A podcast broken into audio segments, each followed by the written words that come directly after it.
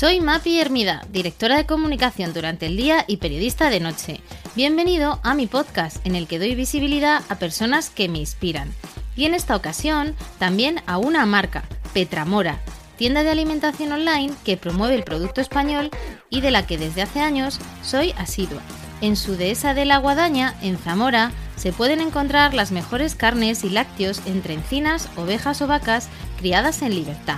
Petramora es nuestro mecenas de este capítulo y me hace especial ilusión porque compartimos valores comunes de artesanía, gusto por los detalles y trabajo bien hecho. Podéis beneficiaros de 15 euros de descuento en sus productos con una compra superior a 50 euros con el código MAPIERMIDA en su web petramora.com. Y ahora sí, comenzamos. Comunicar nos permite establecer relaciones, generar confianza y movilizar sentimientos positivos hacia nuestra persona. En definitiva, comunicar es conectar. Dicen que lo más importante en comunicación es escuchar lo que no se dice. Precisamente sobre esto es especialista mi invitada de hoy, Natalia Gironella, doctora en Ciencias de la Información, máster en Comportamiento No Verbal y Detención de la Mentira y profesora del Instituto de Empresa. Qué placer tenerte aquí, Natalia. Un placer para mí también, Mapi. Estoy feliz, feliz. Bueno, bienvenida. Y, como siempre, antes de entrar en faena, déjanos una recomendación gastronómica para esos que nos siguen por mis redes sociales. Bueno, pues mira, yo eh, te diré que no soy muy gourmet, ni, o sea, me conformo con poca cosa. Me pones unas croquetas ricas y ya soy feliz. Pero, pero hay, valoro mucho también el sitio, el entorno, eh, pues eso, estar muy a gusto. Y ahí te, voy a dar una recomendación que es un restaurante italiano que es como si estuvieras en, en Roma, que se llama La Trattoria de San Arcángelo, que está en la calle Moreto, 15 en Madrid. estupendo. Tiene una pasta maravillosa, como si lo hubiera hecho la mamá y como si estuvieras eh, eh, en una familia italiana y a mí me encanta ese restaurante, los postres son buenísimos y esa es mi recomendación. Ahí queda haciendo también un guiño a tu, apellido que en parte también es, es de origen italiano. Natalia, vamos a hablar de esto de la comunicación, muy estudiada por psicólogos, pensadores, filósofos, que intentan ¿no? explicar y construir estos, estos procesos detrás del ser humano. Hablaba en tu presentación que comunicar es conectar y me encantaría saber qué es para ti la comunicación? Eh, pues mira, es que es básicamente eso. De hecho, en comunicación no verbal científica se estudia mucho eh, el cerebro y, el cerebro está preparado para socializar. Eh, para el ser humano es importantísimo la conexión. Lo que pasa es que la gente no entiende bien lo que es la conexión y, y hay mucha gente que confunde el ser muy buen comunicador con una persona que habla muy bien y que habla mucho. Y el buen comunicador para que de verdad llegue al otro, tiene que aprender a, escuchar, a, ponerse en el lugar del otro. Entonces la conexión va un poquito más allá de ser bueno explicándote, de, utilizar argumentos que sean maravillosos, sino que tiene que ver, la conexión es mucho más como de corazón, ¿no? De generar recuerdo en el otro. Fíjate que la palabra recordar viene del latín re, que es nuevo, y cordis, corazón. O sea, recordar es volver a pasar por el corazón. Así que para, para que yo conecte en una persona y me quede un poquito en su corazón, que es en su mente en realidad, pues tengo que ponerme en su lugar, tengo que escucharle, tengo un montón de cosas que no es muy habitual encontrarte. Así que la conexión es, yo si, si, tuvieras que, si tuviera que elegir una palabra es conexión. Conexión. Me ha llamado mucho la atención el, bueno, tu título, por supuesto, de Detención de la Mentira, que hablaremos, pero también eso de ser experta en perfilación de la personalidad. ¿Qué te han aportado en estos estudios? Uy, muchísimo. Es que cuando yo estudié eh, comunicación no verbal, eh, esto tiene mucho que ver con un componente genético que todos nosotros tenemos. Entonces hay un componente que es genético, que es fisiológico, que es lo que heredamos de los que nos han traído al mundo y de los que vinieron antes es difícilmente modificable. Eso es lo que se llama el temperamento, que es una base muy difícil de modificar. Los niveles de introversión o extroversión, etcétera, la, velocidad de reacción emocional ante las situaciones que nos ocurren, si soy más bien prácticas, soy más bien de relación, todo eso es muy genético. Luego está el carácter, que la gente confunde temperamento con carácter, que es tu, forma genética más las cosas que te ocurren, la educación que recibes, los amigos que, eliges, todo eso, las, esas dos partes, temperamento y carácter, forman la personalidad. Y eso se manifiesta en la comunicación no verbal. Así que conocer un poco la parte genética, que ni siquiera los científicos se ponen de acuerdo en qué tiene más peso, si lo conductual o, la parte genética, pero, pero el componente genético es tremendo. Es, hablan, algunos de los científicos hablan de un 60% genético y un 40% aprendido. Entonces, bueno, la parte genética influye, influye mucho y por eso yo quería saber mucho para hacer la tesis doctoral sobre comunicación no verbal. Hay muchos perfiles que, me vienen a la cabeza que, son buenos comunicadores. Todos nos, acordamos de Steve Jobs o de, o de Ofra o de incluso Marian Rojas ahora, ¿no? O René Brown. Muchas charlas en TED también que, hay de, buenos comunicadores. ¿Qué es lo que tienen en, común? No sé si también hay una parte de temperamento aquí que influye en ellos. ¿Qué características dirías que les une? Sí, hay, hay a nivel de temperamento sí que hay algunas características que unen, que es el temperamento sanguíneo, tienen que tener un poquito del temperamento sanguíneo, que es el, que es un poquito más expresivo, ¿no? La expresividad de la voz, la expresividad del movimiento de las manos, pues Marian Rojas, que tú lo has mencionado, mueve muy bien las manos, Brené Brown tiene una mirada que es súper natural, hay, hay, muchísimos ejemplos, Steve Jobs era una maravilla, las pausas, pero todos tienen una cosa en común que a mí me gusta mucho cuando doy clase explicarlo, y es que se preocupan por hacer interesante lo que cuentan. Consiguen que temas que a lo mejor son muy áridos, hacerlos tremendamente interesantes. Marian Rojas pues habla del cerebro. Brené Brown, que es una maravilla escucharla, tiene una charla en TED maravillosa, habla de la vulnerabilidad, de temas que podrían ser un poquito como así, muy, muy genéricos, pero lo hacen con, con una forma que hacen que te intereses por esos temas. Y ser interesante no es muy fácil, ¿eh? porque tenemos mucha información, estamos infoxicados, hay, hay muchas, muchos estímulos y muy poco tiempo. Así que, como me empieces a hablar y en los tres primeros minutos no hayas conseguido engancharme, la cosa va para abajo. ¿Y qué tips recomendarías? ¿Qué tips dirías? Oye, pues de, de, estas personas, ¿no? Hablabas de las manos, no sé si hay, hay más eh, recomendaciones que nos puedas dejar. Sí, hay, hay algo que es muy importante en comunicación que no se suele dar mucha importancia, pero que es clave, que es la voz. la modulación, por ejemplo, es, importantísima y generalmente los procesos de atención son muy débiles. O sea, si yo estoy eh, hablando contigo o estoy dando una charla, los tramos de atención plena en las mejores condiciones son de 18 a 20 minutos. En online no te quiero ni contar sea, no, es menos, ¿no? Baja mucho menos, baja, no, llega a 10 minutos. Si la persona que habla, por ejemplo, no modula, el que está escuchando no llega ni a dos minutos a atender. Entonces, por ejemplo, la ¿Qué es modular exactamente, pues Modular es utilizar diferentes tonos o notas, notas de piano, ¿eh? do, re, mi, fa, o sea, en el discurso. Eh, y, y, cuando yo utilizo matices acústicos, que lo hacemos todos cuando estamos en casa, dices, ¿pero qué me dices? ¿De verdad te he dicho esto? ¿Veis cómo subo y cómo bajo? Pues eso, realmente cuando tú estás hablando, aunque sea de, la operación de ingeniería financiera más sofisticada, si no consigues modular, pues porque esa cifra o ese, o ese argumento te parece importantísimo y enfatizas alguna parte, bajas la otra, pues el otro se desconecta un poco, le cuesta mucho mantener la atención. Así que para mí una parte clave es, es, la modulación. Otra parte que es muy importante es la estatua, es la postura corporal, que tampoco le da mucha importancia a la gente, pero la estatua tiene diferentes segmentos, tiene los pies y no es lo mismo tenerlos colocados de una manera o de otra.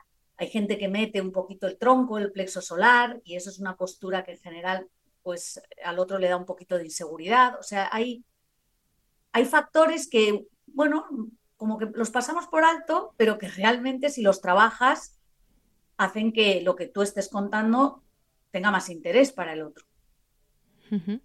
Hablabas de, ese recordar y de dejar eh, esa conexión y tener en cuenta también a, ese interlocutor.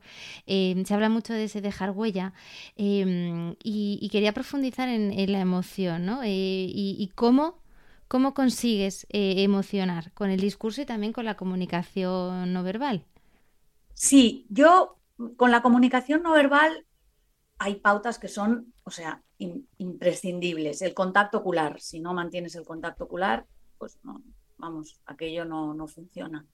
Como te digo, la postura, también la modulación, pero también es un poco ponerte en el lugar del otro, es, es conseguir empatizar con el otro.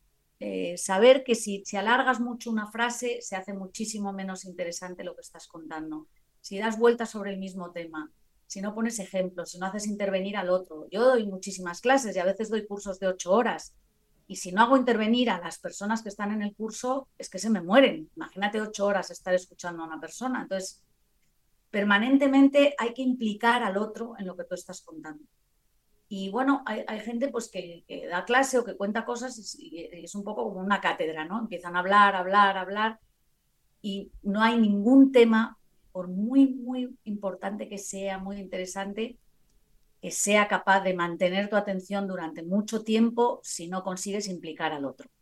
Ponerle ejemplos de su, de su día a día, contarle historias o referencias o anécdotas, eh, hacer que el otro se mueva. O sea, esos son, bueno, elementos clave en, una buena comunicación. Hablabas de la, de la mirada, em, aquí también eres especialista. Eh, ¿Qué recomendaciones darías? ¿Cómo, ¿Cómo, utilizar la mirada también ¿no? para, para conectar? Bueno, hay mucha gente que también eso es muy temperamental. ¿eh? La, mirada, es, hay, hay, diferentes temperamentos que miran de diferente manera. O sea, el práctico, el temperamento práctico, que es el, colérico o el dominante, mira como para controlar que le estás escuchando. Y el, temperamento sanguíneo, por ejemplo, que es también el influyente, que son las personas que son buenas en comunicación, miran un poquito como para, para interaccionar contigo. Es una mirada muy diferente. Entonces, eh, la mirada transmite muchísimas cosas, muchísimas cosas. El parpadeo transmite muchas cosas. Eh, se estudia en, oculexia, esto se estudia en la oculexia, se estudia la pupilometría, la dilatación de la pupila. Y los seres humanos somos los únicos animales que tenemos esclera o esclerótica, que tenemos parte blanca. Y es una razón exclusivamente comunicativa. Hay alguna variedad de monos que tiene esclera, pero no es ni tan blanca ni tan amplia como la nuestra. Y es una razón de comunicación, porque al ser humano le interesa mucho saber hacia dónde miras. Así que fíjate, si es importante controlar a quién miro, a quién no miro. Pensar o piensa, Mapi, ¿qué, hace un camarero para no atenderte? A lo mejor lo tienes al lado, pero no te mira. Estás esperando que su pupila, su pupila y la tuya conecten para decirle un cortado. Y si te mira, dices, yo creo que me ha oído. Porque la mirada regula la interacción. Entonces, sobre todo aquellos que tienen temperamentos más introvertidos, que les cuesta más mantener la mirada, que se acostumbren a, mantener la mirada y a mirar ojo a ojo. No, digo pidiendo interacción, pero sí que miren a los ojos. Hay mucha gente que rehuye el contacto ocular. Y es importante acostumbrarse a eso desde muy chiquitito. Pues mírame a los ojos. Cuando yo a mis hijos les decía, pero cuando, cuando hables, mírame a los ojos, Gonza, le decía a mi hijo mayor. Y, bueno, pues, pues después se hacen personas que se acostumbran a mirar con comodidad a los ojos del otro. Entonces hay que mirar a los ojos del otro. También la pupila, ¿no? Y esto lo, estudias en, detención de la, de la mentira. Sí, sí, eso es, claro, la, la, dilatación de la pupila pues es un, es un elemento muy importante. Ahora, lo primero que te enseñan cuando estudias detección de la mentira es que la gente miente. Esto de se pilla antes a un mentiroso que a un cojo, no, no es muy verdad. ¿eh? hay mentirosos muy buenos, el ser humano miente desde muy pequeñito, en la propia naturaleza está la mentira, o sea, hay, pues un camaleón se camufla y eso ya es engañar al otro y, sobrevivimos gracias a que elaboramos mentiras. Otra cosa es mentiras muy gordas, pero, pero si disimulamos emociones, pues este me cae mal, pero oye, le saludo y tal, o este al revés, me gusta mucho y hago como que estoy normal todo eso, eh, hay, hay ítems, hay elementos de comunicación no verbal que te hacen, bueno, sospechar un poquito, ¿no? Pero ninguno es, no hay un solo elemento que digas, uh, se ha rascado la nariz, este, este está diciendo una mentira impresionante. No, no, es como una semántica, es un, es un conjunto de elementos que te pueden llevar a pensar que está faltando a la, a la verdad. La dilatación de la pupila es un elemento muy importante. Generalmente los jugadores de póker llevan gafas de sol, pues porque si se tienen que tirar un farol se dilata la pupila. Para que yo elabore una mentira tengo que hacer un esfuerzo cognitivo y ese esfuerzo cognitivo implica una dilatación de la pupila. Por lo tanto, es muy habitual que se dilate la pupila cuando metes alguna bolilla. Dicen que nuestro gran problema de, comunicación es que escuchamos no, para entender, sino para contestar. Em, esto, la diferencia del oír y del escuchar. Eh, ¿Qué importancia tiene, tiene la escucha en esto de la comunicación? Pues toda, toda. Yo, el, buen comunicador no es la típica persona que, que habla bien y que utiliza unas palabras y que dices, qué maravilla, cómo ha hablado. El buen comunicador a veces está calladito y observa y escucha más. Porque escuchar también implica observar, ¿eh? ver, eh, ver el cuerpo del otro, ver, ver el movimiento, ver qué cosas hace. Y, y si no escuchas, es imposible que te comuniques bien. Es imposible. Entonces, la escucha forma parte de la comunicación, es, es intrínseca. O sea, es imposible que seas bueno porque hables muy bien. Bueno, pues tienes una parte, pues te damos medalla a la oratoria, te damos el, premio a la oratoria, pero, no a la comunicación. Mi buen comunicador escucha. ¿Y cómo garantizas, Natalia, que, tu mensaje al final eh, llega al receptor tal y como tú, tú quieres? ¿no? Porque si si hay un problema fundamental en comunicación es que lo que tú quieres eh, trasladar no siempre llega, ¿no? Como tú quieres o genera emociones que no son las que tú esperabas. Em, ¿Qué técnicas se pueden utilizar ¿no? para que ese mensaje realmente llegue? No sé si es contrastar, ¿no? que, que realmente sea entendido o, o, desde el principio, ¿no? utilizar determinadas técnicas de comunicación verbal o no verbal. Sí, bueno, yo creo que hay algunas pautas que, es importante de vez en cuando revisarlas y repasarlas. Una de ellas es la síntesis. O sea, en general hablamos mucho más de lo que debemos. Hacemos frases mucho más largas de las que deberíamos eh, hacer. Y es importante ser sintético, o sea, ser, muy conciso en el mensaje. Luego, si quieres, te, te profundizo un poquito más, tú me haces preguntas, etcétera. Pero pero tener un esquema mental sobre lo que voy a contar y, no enrollarme, no dar vueltas sobre lo mismo, es un tema que a mí me preocupa muchísimo porque me encuentro alumnos que, les digo, tienes un minuto para contarme esto y no son capaces. O sea, no son capaces, no, no me pueden. Hay una cosa que se llama elevator pitch, que es hacer la charla del ascensor. Un elevator pitch eh, es lo que tú dirías desde el piso bajo hasta el ático de un ascensor si tuvieras que vender una idea a alguien. Y un elevator pitch son 90 segundos. Y en 90 segundos tú tienes que ser capaz de convencer a alguien. Eh, y la síntesis es una parte fundamental de eso. Después, utilizar recursos que ejemplifiquen lo que estás contando es fundamental también. No me vale que me cuentes una teoría si luego no la aterrizas en el día a día. Y me dices, imagínate que mañana vas al banco y que cuando estás yendo al banco y me pones un ejemplo o me cuentas una anécdota que pueda eh, aterrizar un poco el contenido.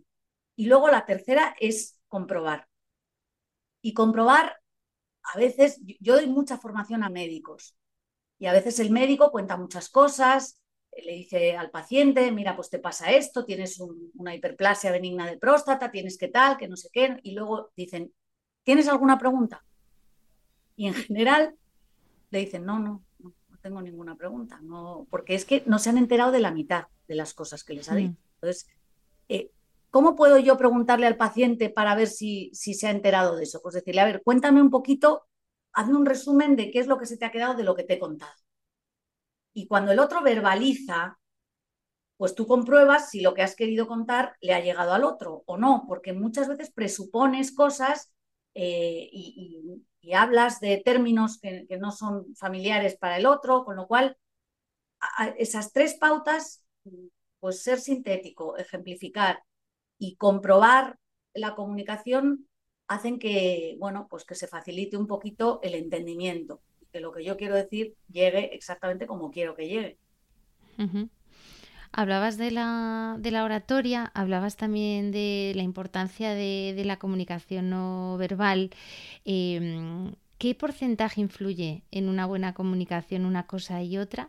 Em, y, luego, profundizando ya en comunicación no, verbal, hablamos también de la kinésica, que también eres eh, especialista. Pues, eh, hombre, hay, hay un científico que se llama Albert Meravian que hizo una, una investigación muy importante. Eh, hace años que muchas veces hay mucha gente que ha malinterpretado todos los estudios de Meravian y en esos estudios que después se, repitieron en la Universidad de Oxford y que hoy en día, eh, pues, gracias a las técnicas diagnósticas, se pueden comprobar, él dijo que eh, el impacto de un mensaje, no la importancia, el impacto de un mensaje es muy superior en la parte no verbal que la verbal. O sea, lo importante es lo que tú y yo estamos hablando ahora.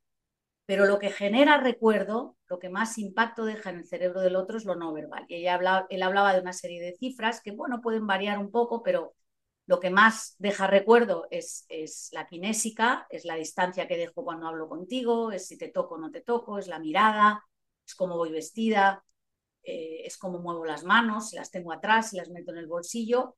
Casi un 40%, un 38% del impacto es la voz. Todos nosotros, a la gente que queremos, nuestros familiares, amigos, con que descuelguen el teléfono ya sabes más o menos de qué estado de ánimo está. Y solo un 7% del impacto es verbal. Impacto, ¿eh? no importancia. Hay mucha gente que confunde los estudios de Meravian, que además él dijo que esos estudios se referían solamente a contenido relacionado con, la, con, con, las emociones, con la parte emocional. Pero ya se ha avanzado mucho en esto de las emociones y Antonio Damasio, que es un neurocirujano importantísimo, explica que todas las decisiones que tomamos son emocionales. O sea, yo puedo dar una clase de ingeniería o de bioquímica eh, que es muy racional, pero si el profesor eh, habla para el cuello de la camisa, no me estoy enterando. Y, eso me hace desconfiar del, del, profesor. Y eso es una emoción. Y si voy a cerrar un contrato con alguien y, viene borracho, eso es una emoción, la, desconfianza, la... con lo cual eh, es importante saber que muchas veces el cómo se come al qué. Y yo pues no, no soy capaz entonces de distinguir si es, si lo que es que ni siquiera te doy la oportunidad de que me cuentes porque ya cierro un poquito las compuertas de mi cerebro. ¿no? El otro día di un curso eh, en una empresa y estaba una persona de recursos humanos y dijo, yo voy a decir algo que no lo digo así con ligereza, ¿eh? pero eh, lo he pensado muchas veces. Cuando, durante toda mi carrera, era un señor que llevaba más de 25 años en la empresa, he hecho muchísimos procesos de selección. Cuando he desechado a un candidato, lo he hecho en los tres primeros minutos. Después mantengo la conversación por educación, por todo, pero se percibe muchísima información de una persona, su seguridad, si va a ser capaz de liderar equipos en Dubái o en no sé dónde, eh, en los tres primeros minutos. La inseguridad, cómo te da la mano, cómo no te da la mano, cómo se presenta, hacia dónde mira, todo eso es un montón de información que nos llega al cerebro y que tiene muchísimo impacto. Oye, y eso no implica que no se haya equivocado muchas veces, ¿eh? o se haya perdido personas brillantes. Pero mi madre decía una frase que era muy buena, decía, este es muy listo para los libros, pero muy tonto para los recados. Bueno, pues es que los recados son muy importantes. Eh, oye, si eres listo para los libros y para los recados, genial. Pero si no, eh, la, inteligencia no es una facultad para acumular conocimientos, sino para dirigir la acción. Al final hay que hacer cosas con eso que sabes. Y, hay mucha gente que, le falta un poquito esa parte. Me surge la pregunta, Natalia, de cuánto de, aprendizaje puede haber eh, y cuánto se puede modular tu capacidad de comunicación. La voz por ejemplo, quien tiene una voz aguda, grave, ¿no? Mm, eh, el tono que hablabas, eh, el aspecto físico, eh, es decir, esa parte más de comunicación no verbal también. ¿Cuánto, cuánto dirías que se puede mejorar? ¿no? ¿O hay personas que realmente lo llevan innato? Bueno, hay mucha gente que tiene componentes innatos que les van a ayudar a ser mejores en comunicación pero también te diré que hay mucha gente que teniendo habilidades innatas, si no las trabaja, se quedan eh, como en, una posición un poquito mediocre. Y gente que no tiene habilidades genéticas, porque a mí la gente que me contrata, yo trabajo a nivel individual con muchas personas. La gente que me contrata generalmente no tiene facilidad para eso, por eso me contrata. Sin embargo, llevo casi 30 años dando formación en esto. Eh, o sea, puedo constatar y puedo decir clarísimamente que si se trabaja en una serie de pautas, la gente cambia mucho. Mucho. El cerebro tiene neuroplasticidad y uno puede cambiar hasta con 60 años. sea, esas personas que dicen, mira, yo ya tengo una edad que no voy a cambiar, bueno, pero porque no quieres. Pero si quieres, puedes cambiar. Y hay muchos elementos de comunicación que se trabajan, que se asimilan, que se, que se metabolizan y que consiguen terminar haciendo de esa persona un magnífico comunicador o una magnífica comunicadora. Y lo constato permanentemente. Entonces, se puede llegar a trabajar muchísimo, muchísimo, hasta, hasta, claro, hay que tener ganas y hay que tener disciplina y hay que leer en alto y hay que llevar la estatua y hay que saber que si te mueves mucho y, tomar conciencia y aprender técnicas de respiración, o sea, son muchas cosas, pero se puede conseguir.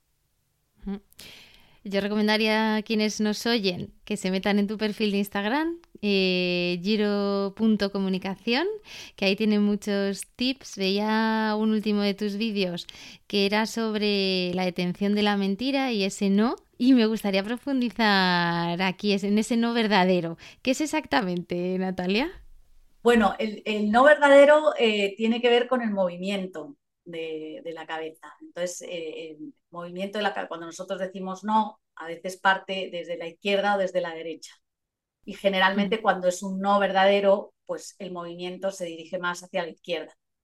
Entonces, eh, pensar que los dos hemisferios tienen, eh, o sea, tienen una importancia clave en, en, nuestra forma de comunicar. El hemisferio derecho es el emocional y el hemisferio izquierdo es más racional. Están tienen muchísimas conexiones cerebrales entre ellos, no están tan compartimentalizados como, como descubrió Sperry, que ganó el Nobel de Medicina por la hiperespecialización hemisférica, y en el tronco cerebral hay contralateralidad, con lo cual mi, parte, mi hemisferio derecho controla la parte izquierda del cuerpo y mi hemisferio izquierdo controla la parte derecha. Así que el movimiento de la cabeza es importante en comunicación no verbal, es muy, muy importante, con lo cual, eh, pues eso no significa que no haya personas que se crean su propia mentira y te digan un no, te están diciendo una mentira, pero como se la creen, lo dicen estupendamente bien, con, el no verdadero. O sea que la mentira es casi un concepto filosófico ¿eh? y, no es tan fácil de detectar como un movimiento de cabeza, etc.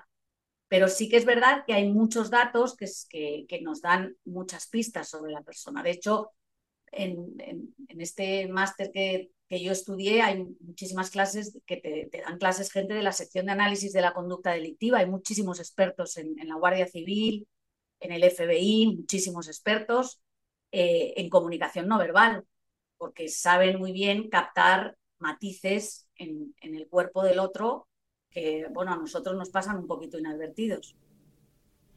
O sea, que un no verdadero eh, sería de izquierda a derecha o de derecha a izquierda. De derecha a izquierda de derecha a izquierda, ¿no? Si no, se supone que, nos están mintiendo, ¿no? Exacto. Perfecto. Se supone, se supone. Se supone, se supone.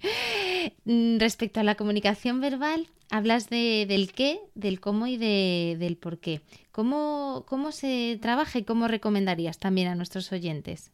Sí, yo creo que hay que tener siempre muy claro el mensaje y yo les hago un ejercicio a, a, todas las personas con las que trabajo, les digo que piensen qué quieren transmitir en una frase. Les digo, si, les diera un ataque de amnesia a todas las personas a las que te vas a dirigir y solo pudieras elegir una idea que quieres que se queden, que rescaten de ese ataque de amnesia, ¿con qué idea quieres que se queden? Y hazla en un titular. Un titular son máximo, un titular corto, ¿eh? máximo 10 palabras. Para hacer ese esfuerzo de síntesis, de saber qué es lo realmente relevante. Ese es el qué. Después hay que trabajar el cómo, cómo cuento esa idea para que se quede en el cerebro del otro, para interesar. Y lo último, pero que en realidad es lo primero, es el por qué. ¿Por qué van a pensar que eso es importante almacenarlo en su cerebro? Entonces, esas tres, como esos tres pilares, son los que sustentan un buen mensaje.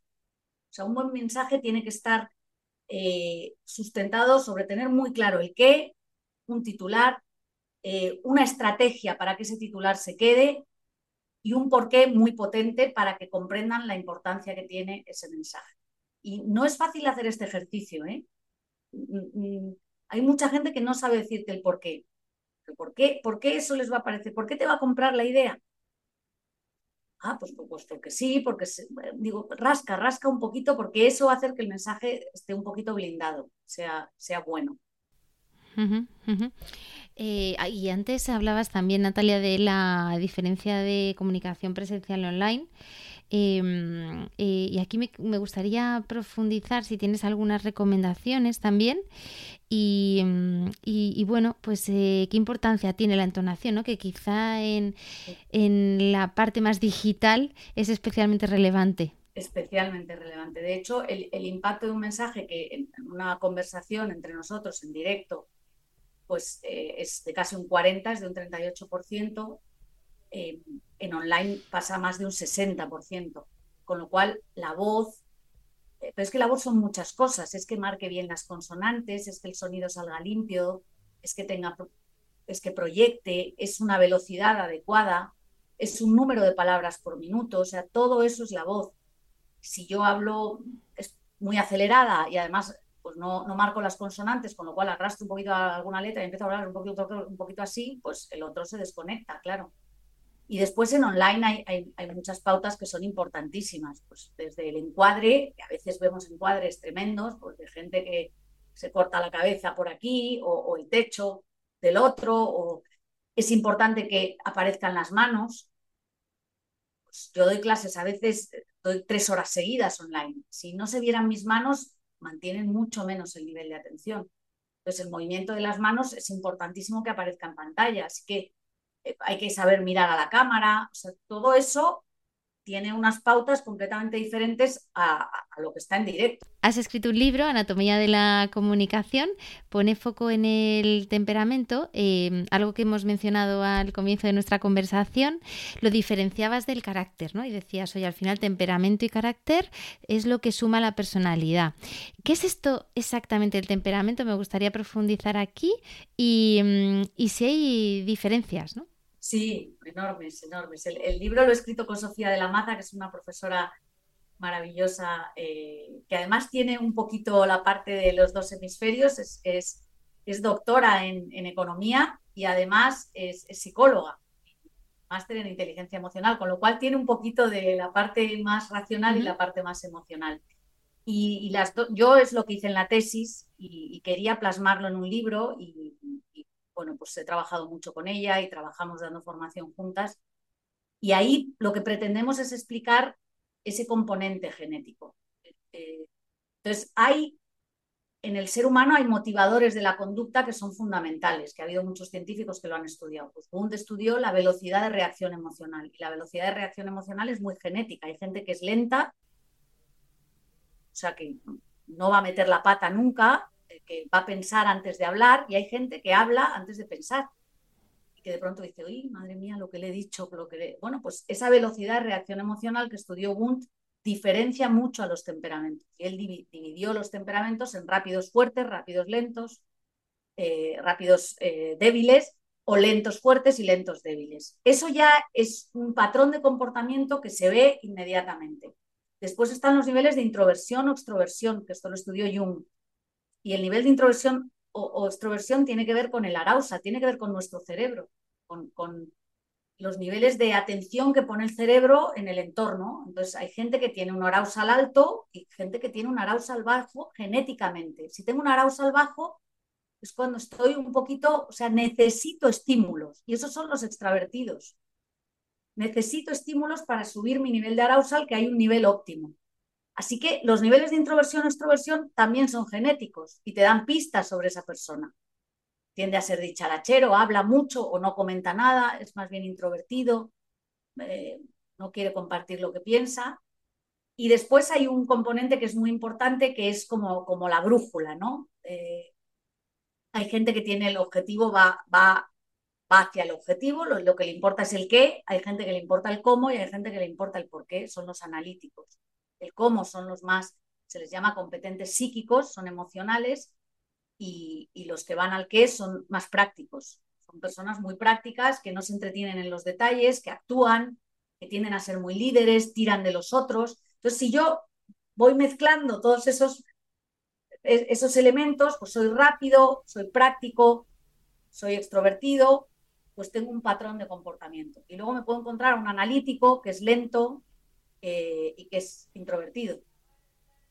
Y todas esas combinaciones, y luego además eh, ayudadas por tu, propio carácter, pues forman tu personalidad, que es, es, maravilloso porque no hay una persona igual que otra, ¿no? Cada persona tiene sus vivencias, sus cosas. Pero esos tres patrones, la velocidad de reacción emocional, eh, los niveles de introversión y si voy más al objetivo, voy más a las personas o voy más al análisis, dicen mucho, dan mucha información de la persona para negociación, eh, para hacer una entrevista de trabajo, para tú puedes notar cuando estás delante de un práctico y al práctico no le interesan mucho los detalles, le interesa que vayas un poquito al lío.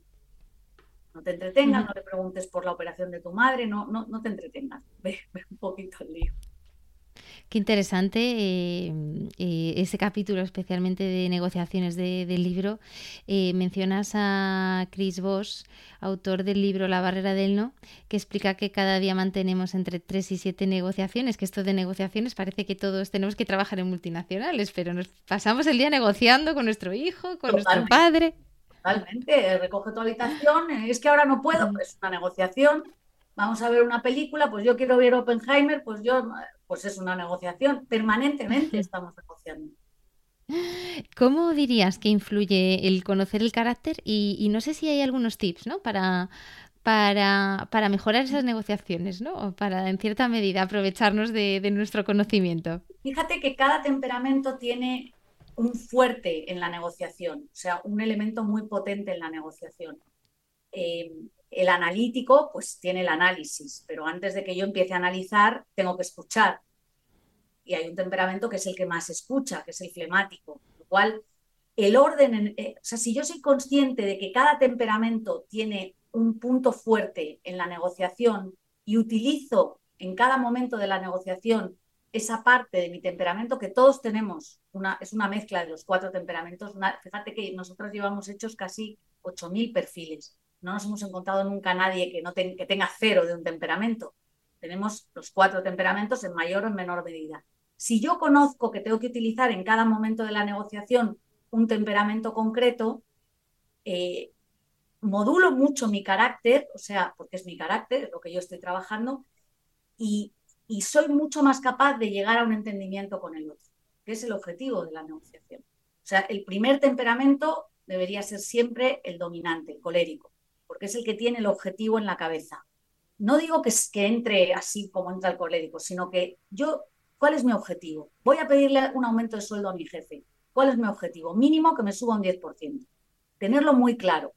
Después entra pues el, el influyente o el sanguíneo, que es el que hace muy distendido, rompe el hielo, te dice, oye, quería hablar contigo, ¿te pilla bien en este momento? Escucha, ¿cómo estás? Tal, ¿has visto los proyectos que, en los que he participado?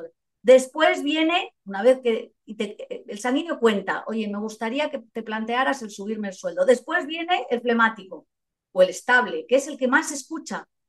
Y escucha al otro calladito. Y luego viene el que analiza. Y dice, bueno, pues a ver, me ha ofrecido un 7. ¿Soy capaz de bajar? No, ¿me permites que me lo piense? Vamos a ver tal, eh, o sea que en realidad cada temperamento tiene un punto fuerte en la negociación y ser capaz de modular esa parte, eh, pues es todo un reto y es importantísimo. O sea, hay gente que te dice, yo soy un crack porque yo voy a saco. Bueno, pues es que, es que no siempre ir a saco funciona. No siempre escuchar al otro a tope y ceder funciona. No siempre estar analizando permanentemente funciona. Y no ser simpatiquísimo siempre funciona funciona, ser simpático cuando tienes que ser simpático, escuchar cuando tienes que escuchar y bueno, ese es el efecto que nosotros llamamos en el libro el efecto crack. Es una mezcla de los cuatro temperamentos. Hay una frase que, me encanta, eh, que también eh, mencionas en tu libro de La Mazopa, el monje tibetano. Eh, la buena comunicación depende de tener buen corazón. Me parece preciosa para, para cerrar esta, esta conversación. Es preciosa, es, es, una frase que además cuesta entenderla, porque uno dice, oye, mira, hay mucha gente que no tiene buen corazón y son buenos eh, comunicadores, pero en general las características que forman a una persona que es buena en comunicación tienen que ver mucho con, con, tener un, buen corazón, la capacidad de escuchar, de ponerte en el lugar del otro, de decir al otro cosas que a lo mejor no le van a gustar, pero decírselas de manera que tengas en cuenta cómo se va a sentir. Y por lo tanto, no se trata de suavizar, sino de, decir el mensaje con el mayor cuidado posible para que lo procese, para que no se bloquee, para... Todo eso tiene que ver con, tener buenos sentimientos, con lo cual eh, yo creo que es una frase que es más complicada de lo que parece, pero que realmente es una verdad como un templo, porque hay características que son clave en comunicación y que tienen que ver con, mucho con la bondad de las personas. Pues muchas gracias Natalia por tu bondad y por haber compartido tu conocimiento en, en, esta conversación. Mil gracias a ti y nada, hasta, hasta la próxima. Si eres una empresa o una marca y quieres ser mecenas de este podcast, tienes toda la información en la sección de contacto de mi web www.lagastronoma.com. Hasta la próxima.